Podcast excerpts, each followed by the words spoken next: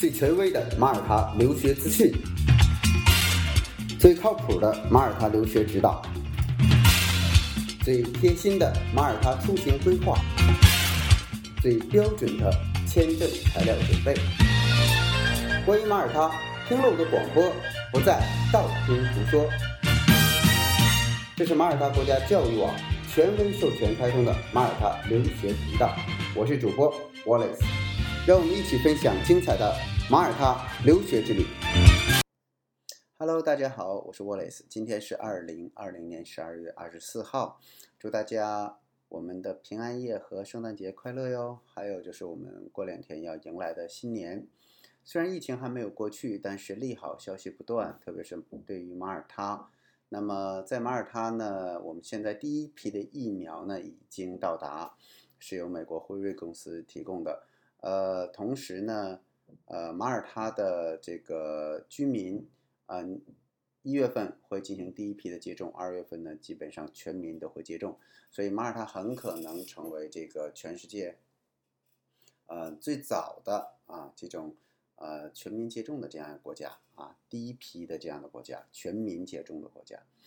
啊，人口可控嘛，人口就呃，它四十多万，呃，它有五十万粒的疫苗，所以呢，这个疫苗会对于呃所有的在马耳他生活的人呢，都是可以提供的。至于打的这个批次和顺序呢，请大家持续关注这个马耳他的这个呃卫生部的。和马耳他的这个呃新闻啊，先跟大家呢报告一下啊，为了能更深入的去探讨教育领域的问题呢，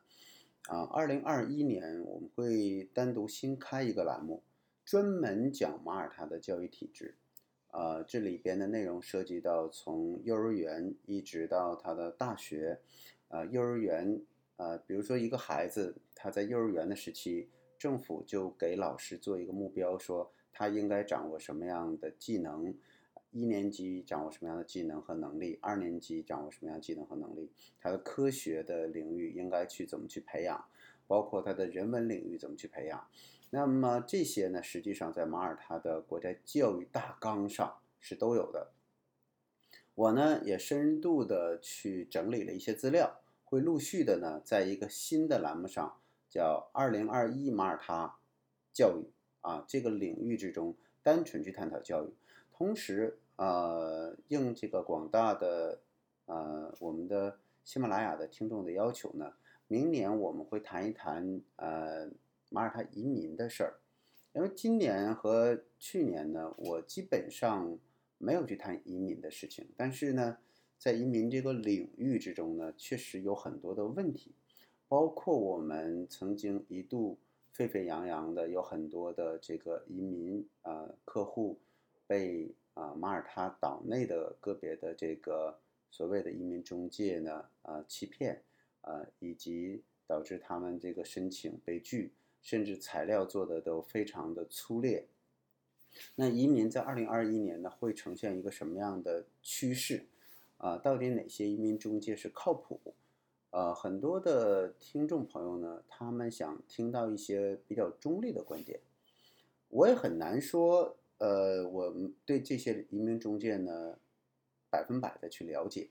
但第一个呢，我想我可以客观的把移民的政策，这个政策到底是什么政策，给大家讲一下。啊，你在什么情况下你就满足，在什么情况下就不满足啊？另外呢，有很多的这个移民中介呢。承诺很多，实际兑现不了啊。那他为什么会兑现不了？他又为什么会承诺？所以这些信息，我想呢，经过这一两年的沉淀呢，我们也有很多的案例啊，包括移民中介是到马耳他岛内去找划算，还是这个在国内找国内的移民中介划算？那他们两个所面临的问题是什么？啊，岛内的中介你需要去担心的是什么？或者是我们已经发生的一些案例？它体现了这个模式之中所蕴含的一个潜在的风险是什么？国内有一些移民中介，他们所面临的风险，他们在呃做移民的过程之中，呃，有些东西能做到，哪些东西他们可能是做不到的，这背后里边是有他的团队搭建的。所以经过这两年的一个摸索呢，我们也有很多的案例。我想呢，我们就把这些案例跟大家去讲一讲，然后呢，呃，去分析一下，最终怎么去决定啊？我们只提供素材啊，最终您通过二零二一年，如果这些还没有办理移民的这个家庭呢，您还有机会去通过我们这些介绍，去对移民这个领域中的事情呢，呃，增加一些认知啊，让整个的信息更透明。所以计划二零二一年呢，我们是开两个频道。第一个频道呢，就是马耳他教育二零二一，呃，第二个频道呢，就是呃，Wallace 谈移民啊，马耳他移民这个领域中，具体的名字还没有定啊，还没有定，但肯定是要开这两个频道，呃，而且我也整理了一些资料，我发现这些内容，呃，我自己在呃跟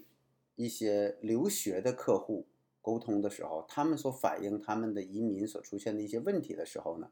我觉得这些只要提前预防，呃，跟移民公司或者移民中介，无论是国内的还是国外的，或者是律所啊，那么去跟他们沟通的时候，你你只要提前提出来，那么问他解决方案这些事情呢，呃，不管是他能做还是不能做，他给一个清晰答复，以防止他影响。我们最终的移民的目的，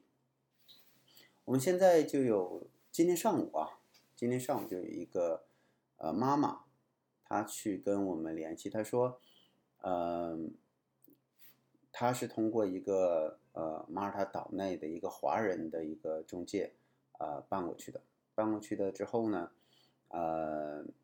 孩子呃进了一个这个私立学校没有问题。然后呢，也帮他解决了签证的问题啊，但是他拿的呢也是这个语言的签证，结果呢，他的大女儿啊，英语呢，他的那个语言学校呢，呃，给他续签啊，今天早晨他说，我的女儿已经过期一个月了，续不了，为什么呢？有一个信息就是，呃，在马耳他岛内能不能续呢？呃，可以续啊，并不是百分百不能，但为什么？这个我们不能去把这个政策百分百的去解读，你可以续，因为它续签的是有成功率的，他就是一个问题。他短期的续了呃四次，结果呢，现在这个孩子呢已经没有办法呃在马耳他继续待了。他才一年多吧，也就是每次呢只给个很短的时间，三个月左右。那他连续续了四次之后呢？嗯，移民局对他在停留在马耳他的身份的这个认同就有怀疑了，到底是不是说续了四次就不给续呢？呃，我手里没有相关的材料啊，但是他说那个语言学校告诉给他说这个续了四次就不给续了。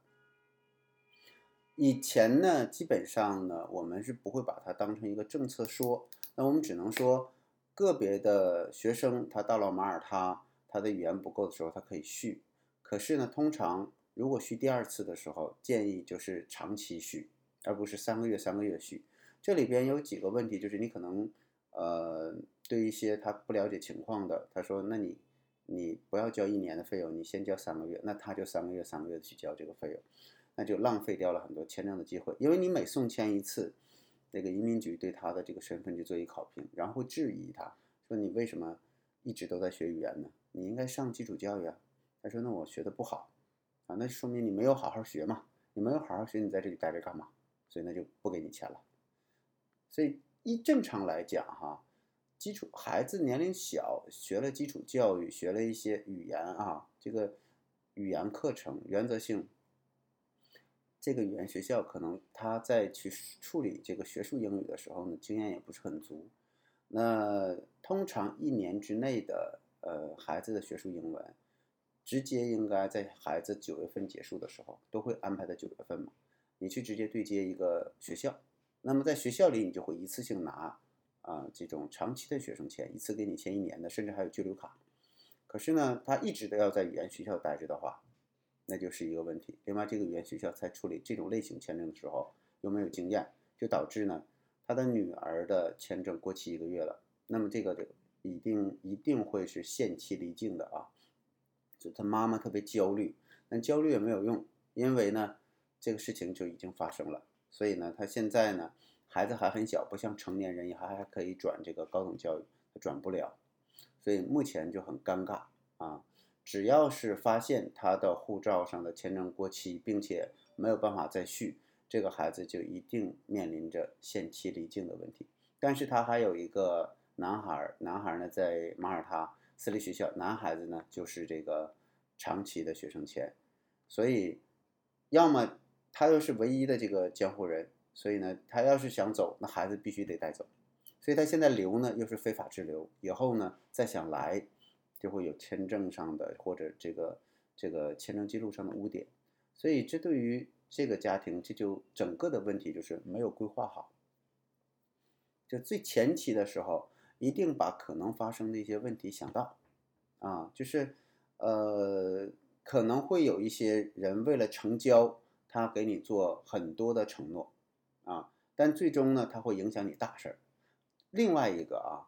他这个家长反映说，呃，因为他的这个马耳他的这个华人中介呢，呃，是也带着租房子，所以呢，他就去房子也是从他手里租的。那么从他手里租完了这个房子，发现呢是比平时呢他自己租要贵两百欧的。那在这个问题上呢，啊，因为他交了一年的钱，你想一年每个月贵两百欧，这一年是。呃，十二个月，那就是两千四百欧，那将近两万人民币的这样一个呃多出来的一个费用。然后呢，他就找这个中介大闹了一场，说这个，我问他，我说这个正常来讲，你的中介应该是呃给你能够解决这样的问题啊，提前应该就应该预警啊。他说没有，没有提的一个问题，而且呢，这个关于贵了这个问题，他们又大吵了一架，所以这个是大家都不希望看到的事情啊。那为什么会有这样的情况啊？那我我回过来说，可能这个家长在去跟那个中介沟通的时候，他一定是觉得那里边有好多的呃便宜啊，或者是说用不正规的方式去啊去帮他解决一些问题，到最后呢，这些东西可能最后见不得光，就没有办法去对峙的。所以大家在出行之前呢。这种事情呢屡见不鲜啊啊就很很多，所以大家在出行之前做一个整体性的规划。那住房这个事情啊，我再次强调一下，住房这个事情啊，住房这个事情，请大家在出发之前，嗯，住学生公寓，我目我们目前安排的基本上都是四周。我们告诉学生，我们只给你安排四周，为什么要四周？签证的必然要求，呃，大使馆要求你有至少四周，但四周之后你出去租、出去找，你花中介费，你看的房源、签的合同，都对您的这个，呃，应该说你不会比别人低多少，但你一定不会比别人高，啊，这是大大众的一个价格，但是往往可能出现问题的就是，呃，我们现在个别的华人中介，个别的啊。他会打信息差嘛，对吧？个别的华人中介，他就影响了整个华人老华人群体的这样的一个印象。大家其实呢，在去呃，在华人群里边，嗯，你一一了解就知道是谁在经常做这样的事情，所以他做不了熟客，就只能做生客啊，因为。他有这样的一个包装啊，有个别的这个老华人觉得自己在那边时间久了，然后呢，他给新华人造成一种印象，说他什么都能做。实际上，大家马耳他也是个法治社会啊，你不用相信他跟你吹的那些牛啊。越是公平的，呃，越是这个公开的这些信息啊，有一些中介机构房房产中介，他公开就收你多少多少的这个呃费用，他不会多加你，他这是他赚的钱。往往有的时候呢，你看起来是个便宜，但是呢，它后边有一个，呃，可能有一个有个坑在那里等着，你不知道。越是这样的时候呢，你可能损失越多。所以呢，在这里给大家一个贡献啊，就是啊，我觉得很多事情明码标价会更好。呃，你收多少钱就是多少钱，那你不认可可以不交，但是所有的价格都公开透明，这个是最好的。呃，我想在二零二一年呢，呃，基于这个很多英语系国家啊，我不像二零一九年、一八年，我们有很多选择。二零二一年的英语系国家，我们的选择并不多。美国首先就挂掉了，对吧？这是中美关系问题。然后这个澳大利亚，中国的政府正式的发发出这个通告说，能不前往澳大利亚尽量不要前往。为什么呢？反华情绪非常严重。然后呢，就是这个呃加拿大啊，加拿大呢，孟晚舟事件导致了两方的关系依然不是很明朗。所以就是英国，而英国的疫情现在来看呢，相对又有一点严重。所以你想一想，那就是新西兰呗，马耳他，还有个爱尔兰，对吧？爱尔兰、马耳他、新西兰这几个英语系国家，目前来讲能选的。然后我再强调一下，说没有疫情的情况之下，马耳他跟英国比，有一些家长说，你觉得哪个好？你们在马耳他这块熟，你一定说马耳他好吧？不会，没有疫情的情况之下，英国确实比马耳他好，好很多。无论从国家规模、城市规划、文化底蕴，对吧？我们只能说马耳他是英国的殖民地，它有英文化的传承。但那如果说马耳他比英国都好的话，那不是胡说吗？对吧？马耳他没有英国好，但马耳他。有一点是英国没有的，特别是现在，它是生根国呀，对吧？它是生根国唯一的一个英语国家，它消费低呀，对吧？如果我的预算足够，我一定推荐你去英国，对吧？英国的教育，无论是基础教育还是高等教育，那全世界非常有名。那在马耳他呢，就是我花可能三分之一的钱，我享受同样的教育体系，然后我大学到英国去读，可以呀，这是很客观的，我们不可以说。我们在做马耳他，我们就说的啊，马耳他什么都好，不会的。我相信很多选马耳他移民的心里也很清楚。但是有一点我要跟大家说，马耳他呢，呃，可能我在二零二一年会着重说一些哪些东西是你到了马耳他，你可能感受到不好的，对吧？这是很客观的，不过度夸大它。马耳他就是一个很中立的一个有它特色的一个呃地中海的中心国，一个小的国家。我们为了推一个项目，移民也好，留学也好，我们把它吹的这个，嗯，天花乱坠，到最后呢，把你的这个预期抬得特别高，结果你失望。我想这可能就叫落差。反而当你对，当我们去对一个事情有一个中立的认识的时候，哎，我们发会发现哈，这种落差感跟期待，呃，落差感会小。跟实际跟期待的差不多，那我对这些事情有心理准备，那他的满意感可能就会呃提升。所以如实的、中立的去陈述关于马耳他的项目，无论是教育项目还是移民项目，那么只要是开放的、公开的、公平的，啊，无论是价格体系也好，还是服务体系也好，都是一样的啊。大家只要你接受了，那就 OK，后边就没有问题，对吧？今天最近在谈一个什么样的事情呢？就是关于啊，因为疫情影响退费的一些问题啊。我们有一些呃家庭，那么这个录取也拿到了啊，基础教育的，我们说私立学校啊啊，基础教育就不是大学嘛，它是 K 十三的这种的。那么他拿到了录取之后，他的孩子的签证也下来了，然后呢，他觉得不安全，那就呃。说先不去了，然后想申请呢这个住宿费的一个退款。那我先给大家说一下啊，呃，住宿这个事情呢，就跟订酒店一样，您这儿呢提前几个月把这个房间留了，然后呢您签证也下了，也过了这个开学时间了，然后呢学校呢也给您保留了，您交了这全款，啊，当您说。我现在去不了了，是因为疫情的问题的情况之下，你去想一想，他从情感上能够理解我们的这个状况，可是从他的收入上，他没有办法接受这样的选择。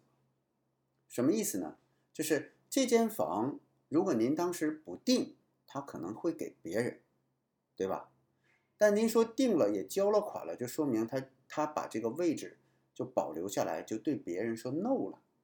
所以他就为您呢，相对来讲就是呃把这个位置留下了。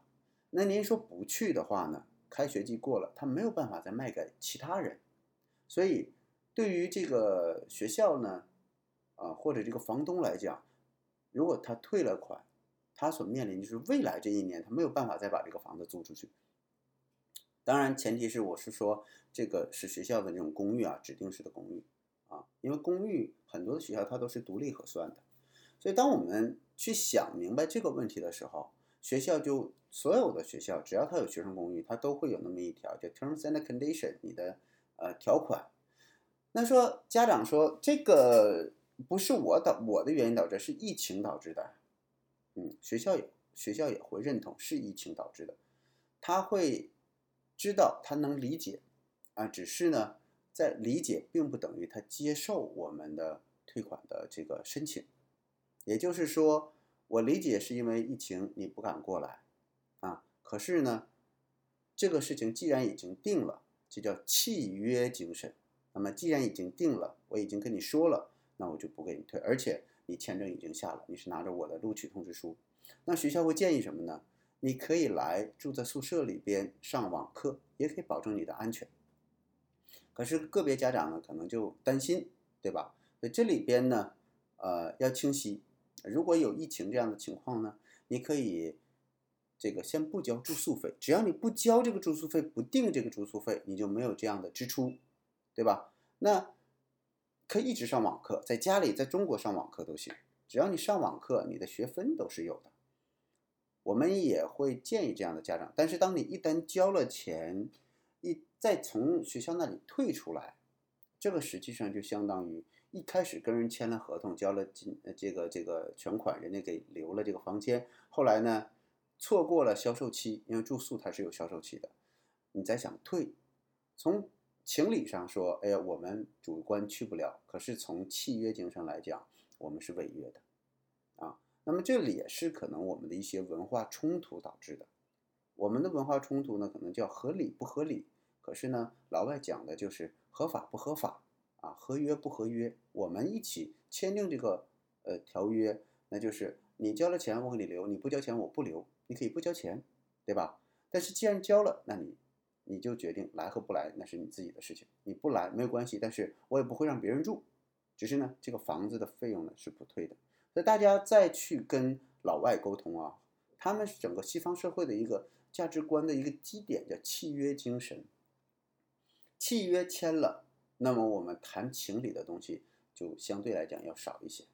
啊，所以我们在跟老外沟通的时候，发现家长很多讲情，讲的我们多不容易，我们多危险，我们自己家一个孩子，我多不，我多么这个担心他，那个是生命的问题啊。那老外其实他也理解，他不是不理解，只是他没有办法这样去做，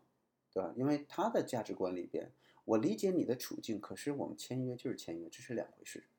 啊。所以在二零二一年呢，我可能会针对于文化冲突、文化差异、价值认同这一块呢，再跟大家做一些深入的这个呃，以马耳他为这样的一个切入点，然后呢去谈呃马耳他这个和中国文化之间的差异。当然，我们也很多认同的地方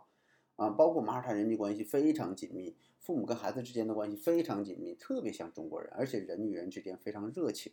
就甚至都是呃，你很少听英国的爸爸会给孩子买房子结婚，但马耳他有啊，马耳他，而且马耳他的呃，就很多人说马耳他是不可以离婚的，所以他的家庭关系很好。那我的区分一下是什么呢？马耳他，如果你们结婚是在教堂，是在上帝面前承诺，是不可以离婚的。但如果是在民政局办的，